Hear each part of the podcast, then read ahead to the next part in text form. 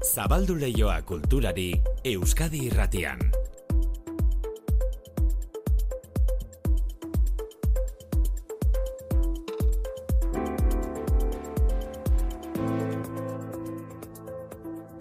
Manu etxe sortu, arratzaldeo. Arratsaldeo maite. Donostian zinemaldia amaituta dago, baina gero jakina zinemaldiak egiten du ibilbidea Euskal Herriko Mm. beste hiriburuetan ere. Bai, eta arrastoak uzten ditu e, Bilbon eta Iruñean. Ohitura edo tradizio bihurtu da Donostiako zinemaldia amaitzen denean, Donostian eskainitako zinearen adibide batzuk kanpora ateratzen dira, esate baterako film batzuk, pelikula batzuk aukeratu eta Bilbon proiektatzen dituzte Bilboko Azkuna zentroan izango dira emanaldiak gaurtik aurrera. Fernando Pérez, Azkuna zentroa. E, ziklo hau oso berezia izaten da guretzat urtero. E, Jose Luis Rebordinosekin eta zinemaldiarekin e, batera elkarlanean. Programako amaika filmak benetako perlak izaten dira. Eta Donostiako zinemaldia izan denaren erakusgarri e, labur baino bizia da. Azkuna zentroan Bilbon eta gainera Iruñeko golen aretoetan ere izango da Donostiako zinemaldiaren lagina egun hauetan. Berehala xetasunak.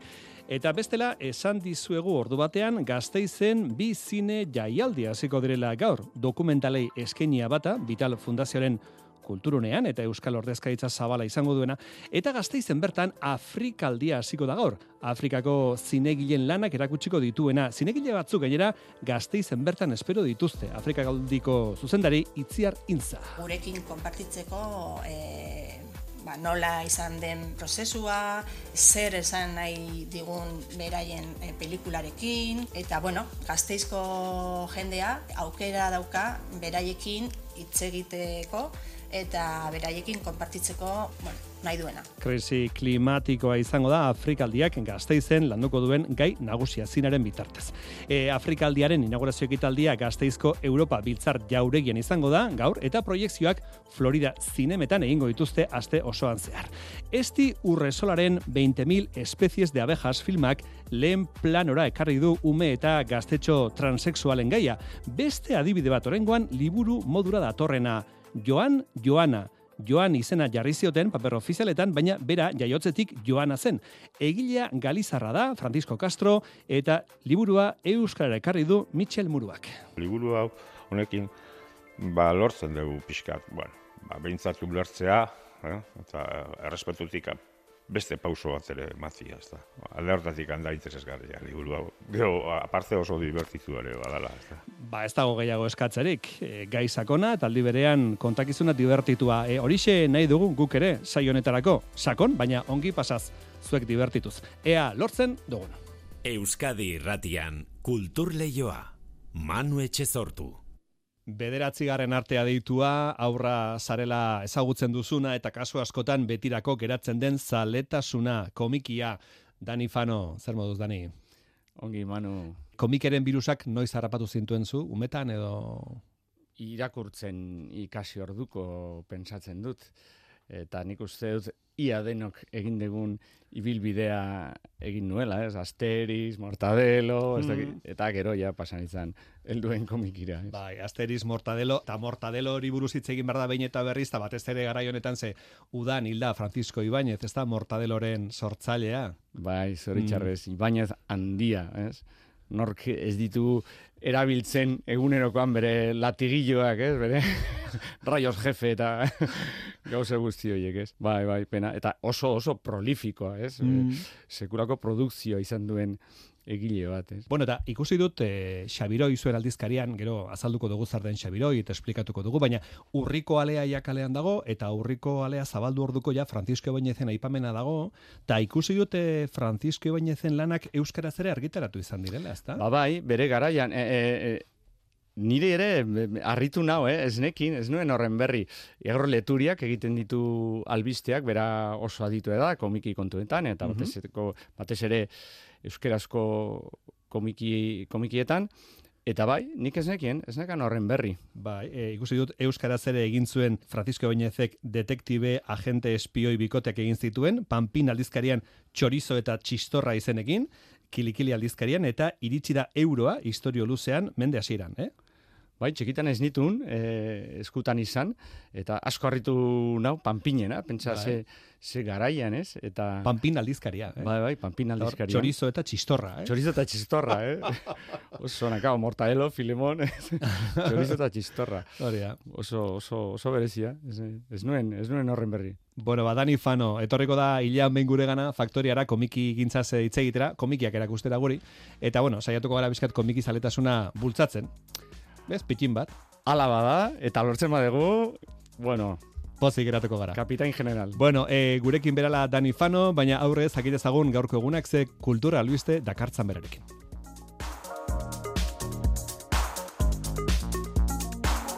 Adibidez kultura aktualitatean, araban gaur hasiko da Euskal Zinema dokumentalaren astea, zazpitardietan Vital Fundazioaren kulturunean, Fermin Muguruzaren bidasoa 2018-2023 filmak irekiko du jaialdia.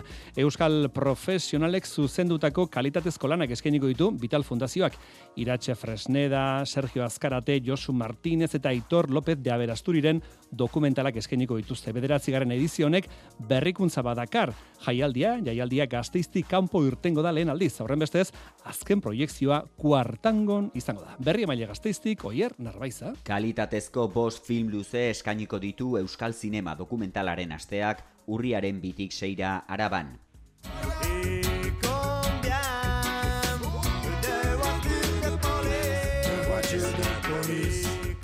Etorkin bat ez, endaiara iristen danean, aurkitzen ditu poliziak kolore guztitakoak.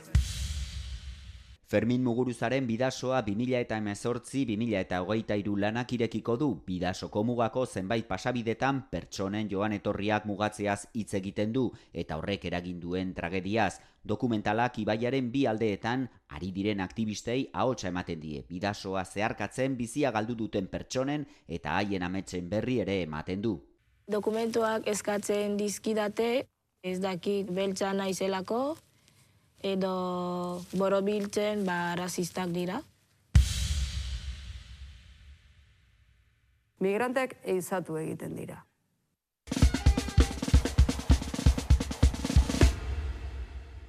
Aste arteko filmak migrazioari ere erreparatuko dio, baina beste ikuspegi batetik, iratxe fresnedaren tetuan. Motor abandonatuek lehorrean harrapatuta geratu diren bizitzak seinalatzen dituzte. Dokumentala Donostiako zinemaldian estreinatu berri da oso esperientzia pertsonalean oinarritu du iratxe fresnedak. Aitzakia agian izan da aitaren historioa, ba, tetuanen ezitako pertsona bat, baina gerora, bueno, ba, historio kolektibo batetara irekia dagoen historio bat kontatu nahi nuen. Hau da, zer definitzen dugu migrante bezala? Nortzuk gara migrante hoiek edo zelan definitzen da kontzeptu abstraktu hori, ez da? Aste azkenean, mendiarekin eta naturarekin erlazionatzeko modu ezberdinak erakutsiko dizkigu Sergio Azkarateren amaiur filmak. Boa, torri ona, torri ona. Mirande film bat egiteko zirriborroa izeneko lanak John Miranderen pentsamenduari lekua egin dio. Uka ezina da idazleak egindako ekarpena, baina tabua izaten jarraitzen du arrazista, pedofilo, nazi, misogino eta moralik gabekoa izan zela esaten baita. Datorren ostegunean eskainiko dute. Film horiek guztiak Gasteizko Vital Fundazioa kulturunean izango dira. Ostiraleko emanaldia baina Gasteiztik kanpo izango da, kuartangon, kuartango lab antzokian, Aitor López de Aberasturiren bidean jarraituz filma, eskainiko dute Bingen Mendizabal zinemako musika kompositoreari buruzko lana.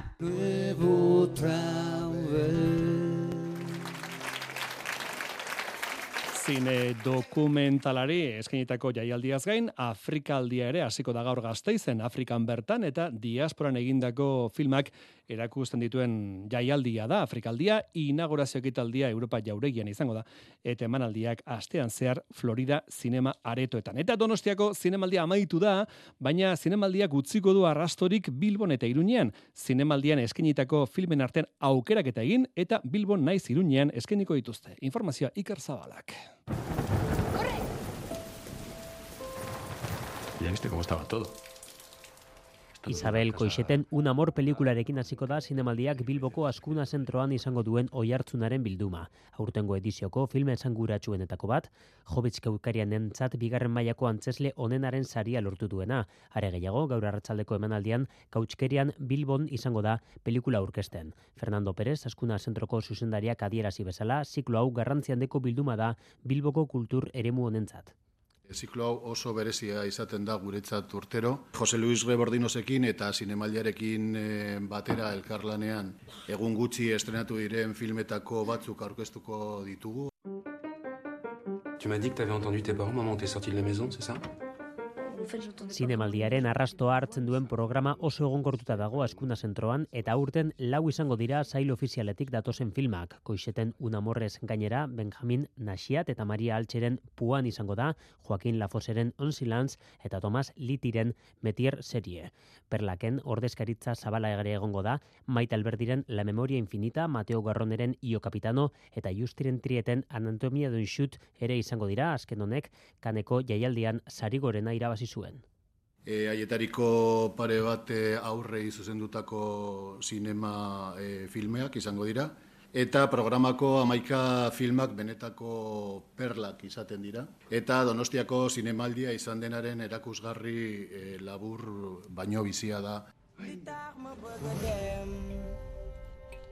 Iruñako golemen aste hontan ikusi halko dira besteak beste Aoki Karismakiren Fallen Lips, Jonathan Glazerren Son of Interest edo Okorno jaionek kanbordaren filmea aurtengo garaile gorena.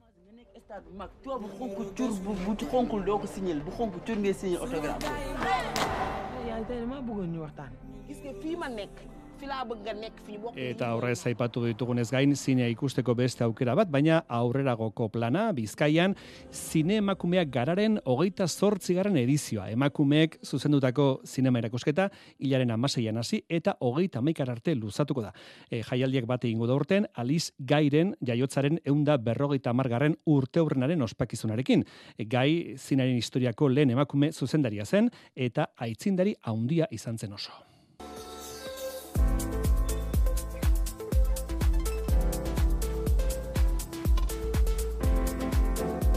Euskadi irratian, kultur leioa. Bueno, badani fano, eh, Xabiroi aldizkaritik etorri da, komiki gintzaz hitz egitera, Xabiroi, bueno, askotan esplikatu dugu Xabiroi aldizkarien historia, baina berriz esplikatzea gaizki ez, ikastoren elkarteak eh, bultzatzen duen aldizkari bada, ba, bueno, Euskarazko komiki gintza bultzatzeko, ez da, eh, Dani? Hori da, hori da. E, Xabiroi 2000 bostean sortu zen, eta garai hortan ikastolen elkarteak eukizun alako e, hausnarketa bat komikeran inguruan, ikusiz bere garaian, e, garai hortan oraindik ipurbeltz bazegoen, baino ipurbeltz agian aur gazteagoentzat eta aur txikiagoentzat pentsatutako aldizkari batzen, etor bazegon nerabe, bakizu, hain zaila den tarte... Garai hori, ez da. horretako zerbait faltasala ba, identifikatu genuen, ez? Eta ikastoen elkarteak proposena, beraien gandik atera zan, eh? Eta proposatu zigun alako, bueno, proiektua eh, gauzatzea, eta eta hor, abian jarri ginen, Eta hori da, e, e, komik aldizkari bat, euskeraz, euskeratik sortua, eta euskal egileek egina. Kilometro zero erabatekoa. Erabatekoa, eh? Euskaraz pensatua, euskaraz egina, euskaraz e, goiti bera. Ta pixkanaka, ta denborarekin iritsi zarete zenbaki kurioso batera, irurogeita bederatzi garren zenbakira, sei bederatzi, ta aritu naiz begiratzen da badago txiste bat irurogeita beratzi zenbakiaz, asisko jarri ditu bi eskeletu irurogeita beratzi zenbakia osatzen, asisko urmenetak. Nola ez, nola ez, asisko izan marzan, asisko izan marzan. Bai, bai, bai, e, zenbaki berezia, gaina urri tropikal honetan, ba, Bai. oso egokia. Irurogeita beratzi garren alea beraz, Xabiroi aldizkariak. Bueno, ze azmarratuko dugu, gauza asko daude, e, adibidez, hauteskundei begira jarri da besoetakoa, irrati batera egari da, irratian gauden, ez? E, arrano irratia, egin Bai. du zaldieroak, ez? Zaldieroak, bai. Patxi bai. Hori da. Eta gero ikusi dut, e, badagoela, e, zera, Euskal Komiki gintzak badaukala arrobirik, ze Euskal Herriko ikastolen komiki lehiaketaren irabazlen lan agargitaratu dituzue. Bai, eta oso lan, eh, ez dakit, txukuna, edo, ez da, bueno, txukuna, txukuna motz gelditzea da, E, Ideia da oso polita. Oso Euskara polita. batua sortu zuten Bai. Jorge Oteizaren apostoluek. Karo, e, gaia jarrita zegon, e, komiki lehiaketan parte hartzeko gaia euskara batua zen, baina hauek nola eraman duten, hori, zera, oteizaren apostuluen e, zehara, eta egin dute oso, oso, ez dakit, nik uste, etorkizuna bermatuta daukagula. Ez, bai. Gaina oso polita izan da, talde lana izan dela, lau, lau neska izan dira Bai. egileak, eta beti aldarrikite zen dugu komikia talde lana badela, ez, ez izan daitekela, beti izan dela, eta, eta oso talentudun launeska, bai, bai, bai. Beraz, gazte lana. Bestela, argitaratu dituzuen lanei dagokionez ze esango zenuke badago denak lotzen dituen ariren bat, edo, bueno, beti dago kritika jakina, euskal gizarteari, eta, eta gure munduari. Bai, guk ez dakagu hildo editorialik. Ja. Guk eskaini nahi dioguna, e, ze, bai, gaztetxoei, eta bai helduei, ze Xabiroi heldu batek irakurri dezake oso ongi, da sorkuntza zintzoa, mugarik gabe. Guk e, egile bati parte hartzeko eskatzen diogunean, esaten diogu, zuretzat gustagarri egingo zenukeen zerbait egin. Hori da nik usteet nerabei, segurazki, edozein erakurleri iristeko modu zuzenena. Zintzoa izan, eta ez ergeltzat hartu, ez? Orduan hemen, e, Xabiroin, badira ez zenbaki oro, baina zenbaki askotan errepikatzen direan sail batzuk, adibidez zenbaki honetan badago aurbesoetakoa, hor lendakaritzarako hautagai aurkeztu behar dena. Ongi eskontzen da kurso honekin, ze duda berrirako edo, edo ekainerako edo, hauteskunde deialdi egon liteke, autonomia erkidegoan, ez? Ba, nik uste, de, unai iturriaga dala gi- gido egilea, igual horri begira hasi dala, ez? Gero auskalo nundik joko duen, ez? Aurbezoetaka da aurren munduan, ez? Aur- Aurren mundu bateko mafiaburu eh, edo litxarrerien jauna, ez? Lehenengo, lehenengo zenbakia alasan, ez? Litxarrerien jauna alako, alako buruzagi mafioso bat, ez? Eta e, bigarren albuma bukatu zutenean, egin zuten etenalditxa bat, eta urriko zenbakienetan da urrengo albuma izango denaren lehenengo zatia. Gero beste saila da botere handi batek, oso zail berezia, Iban Zalduak eta Julen Ribasek egina, superhorien komiki bat, baino euskal gatazka politikoan barruan kokatuta, ez? Ba, Watchmen bezala, e, zea gerra hotzaren garaian kokatu da segun bezala, ba, hau dago gure gatazka politikoan kokatuta, eta oso, oso, oso berezia. Gero zure lan bat ere badago, sendagaia...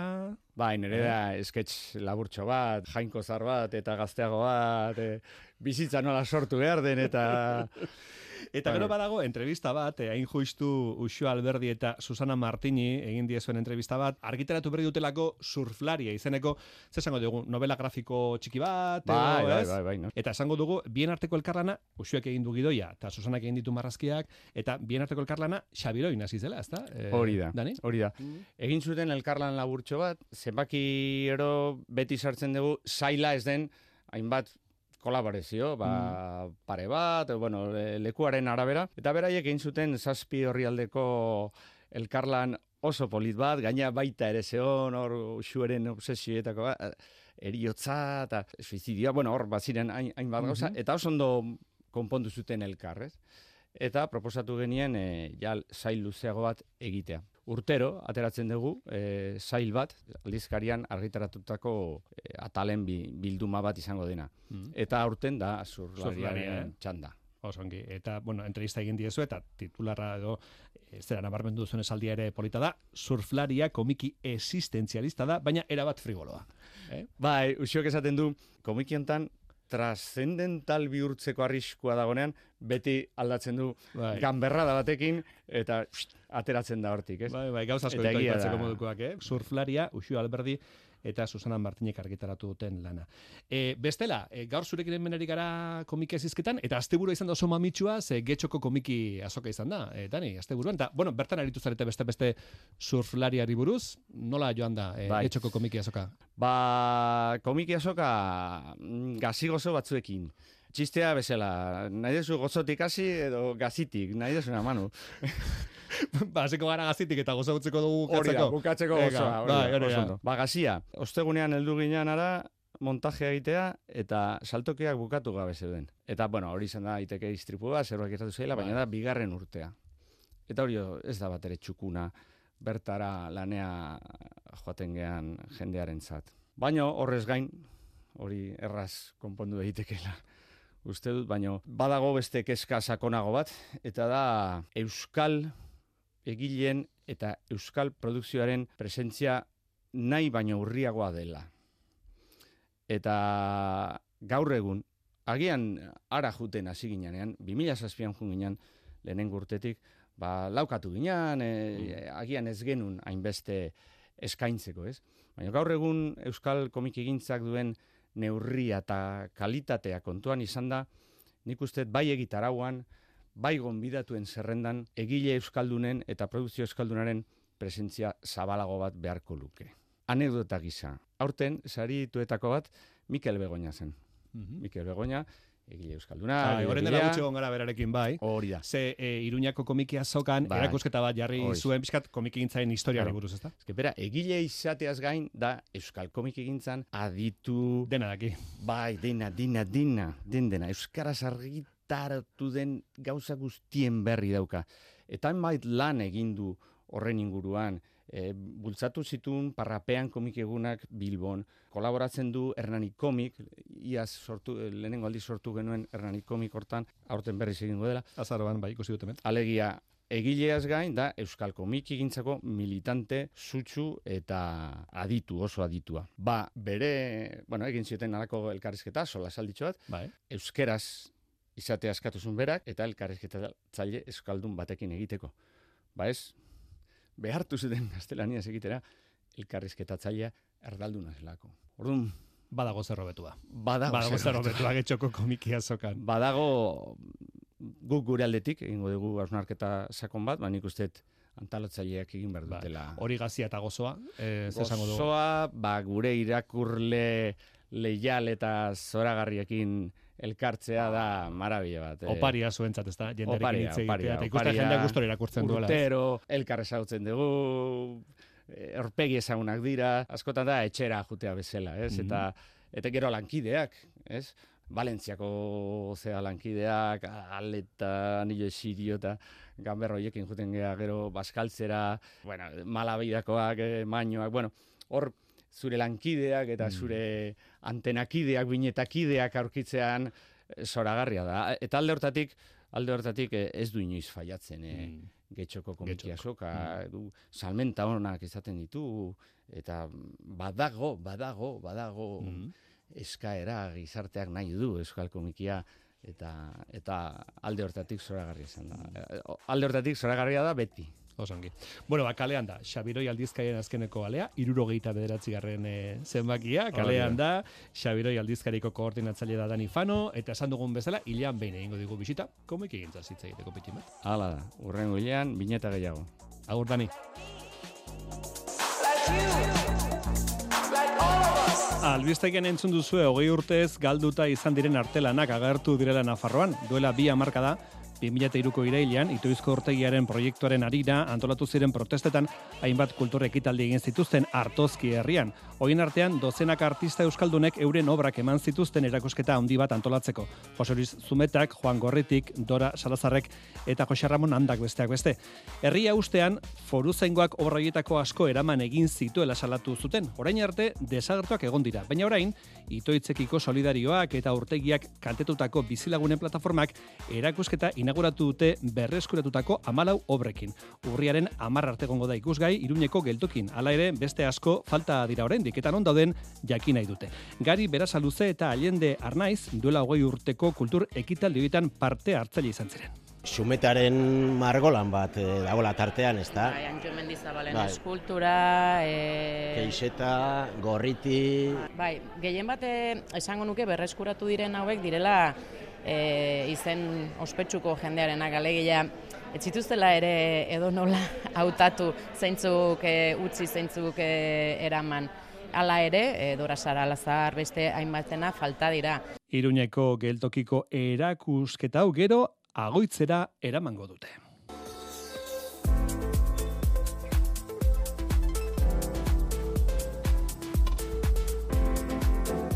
Euskadi irratian, kultur leioa. Idazle Galiziar baten lana, Euskara zemana lehen lerroan dagoen gaiaren ingurukoa. Joan, Joana, Francisco Castro, idazle Galizarrak idatzitako liburuaren Euskarazko itzulpena aurkeztu du Alberdani argitaletxeak Michel Muruak itzuli du gaztetxoei zuzenduriko lan hau eta bertan neska sentitu baina inguruak mutil ikusten duen Joanaren historia kontatzen dute. Mailu Odriozala. Joana jaio zenean joan zela uste zuten denek eta la inskribatu zuten.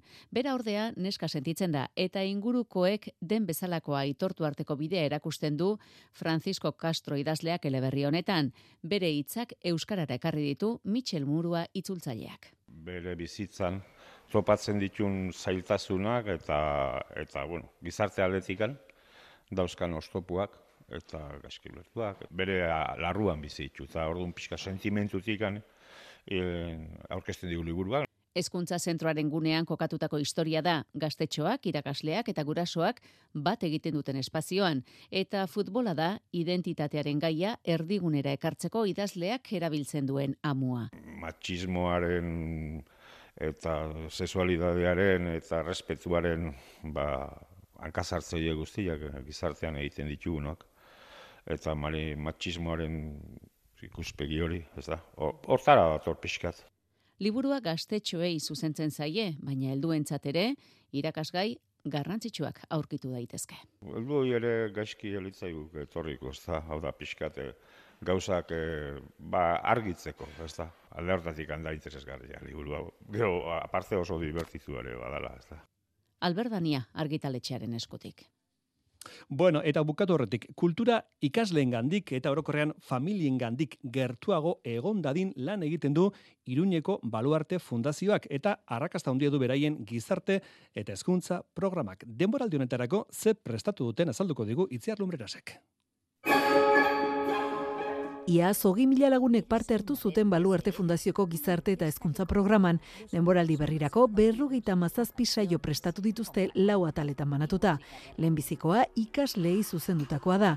Baluartek eta barainaingo auditoriumak artista eta konpainia nafarren bost ikuskizun hartuko dituzte. Ruben Jaukikoa Baluarte Fundazioko zuzendaria entre las propuestas se encuentran... Aurtengo proposamenen artean daude Amatxo Antzararen ipuinak Nafarroako Orkestra Sinfonikoaren kontzertu ilustratua, Fuera del Eje konpainiaren ikuskizun berriaren estreinaldia, Malerren laugarren sinfoniaren ensegu orokorra, Malandain biarritzen eskutik urtaroak baleta, eta azkenik utxun eta hortzi konpainiaren urbasa, txalaparta eta zirkua uztartzen dituen emanaldia. Y circo contemporáneo. Aurten ere baluarte txikizikloak aurre eta familientzako ikuskizunak eskainiko ditu, sei guztira beste hainbeste konpainian eskutik. Fuera del eje, Gruna Teatre, Inspira Teatre, La Baldufa, Larun Bedanza eta Nafarroako Orkestra Sinfonikoa. Gainera, lehenbizikoz, barainengo auditoriumak, tafaia kulturguneak eta gaztan bidean zokiak Orkestra Sinfonikoaren amalau emanaldi hartuko dituzte. Publiko orokorrarentzako zikloi dagokienez, ganbera musikako kontzertuak, entzunaldi gidatuak eta artistekin topaketak errepikatuko dira denboraldi berrian. Además, gainera atariko itzaldi zikloa daukagu, baluarte fundazioaren demoraldi berriko ikuskizun batzuen aurretik eskeiniko direnak. Carmen Opera, Pablo Sarasateri omenaldia eta Maria Pajesen konpainiaren xerezade esoterako. Maria Pajes. Programa osatzeko egoera zaurgarrian dauden personentzako bilantegi antolatu dituzte. Baluarte tono, ahots eta musika tailerra eta baluarte mugimenduan erritmoa eta mugimendua estimulatzeko. Programaren eskaintza osoa ezagutzeko fundazionbaluarte.com webgunea kontsultatu daiteke. Bueno, kitxo kultur lehioa, bihar itzuliko gara, orain albisteak eta gero, Joseina.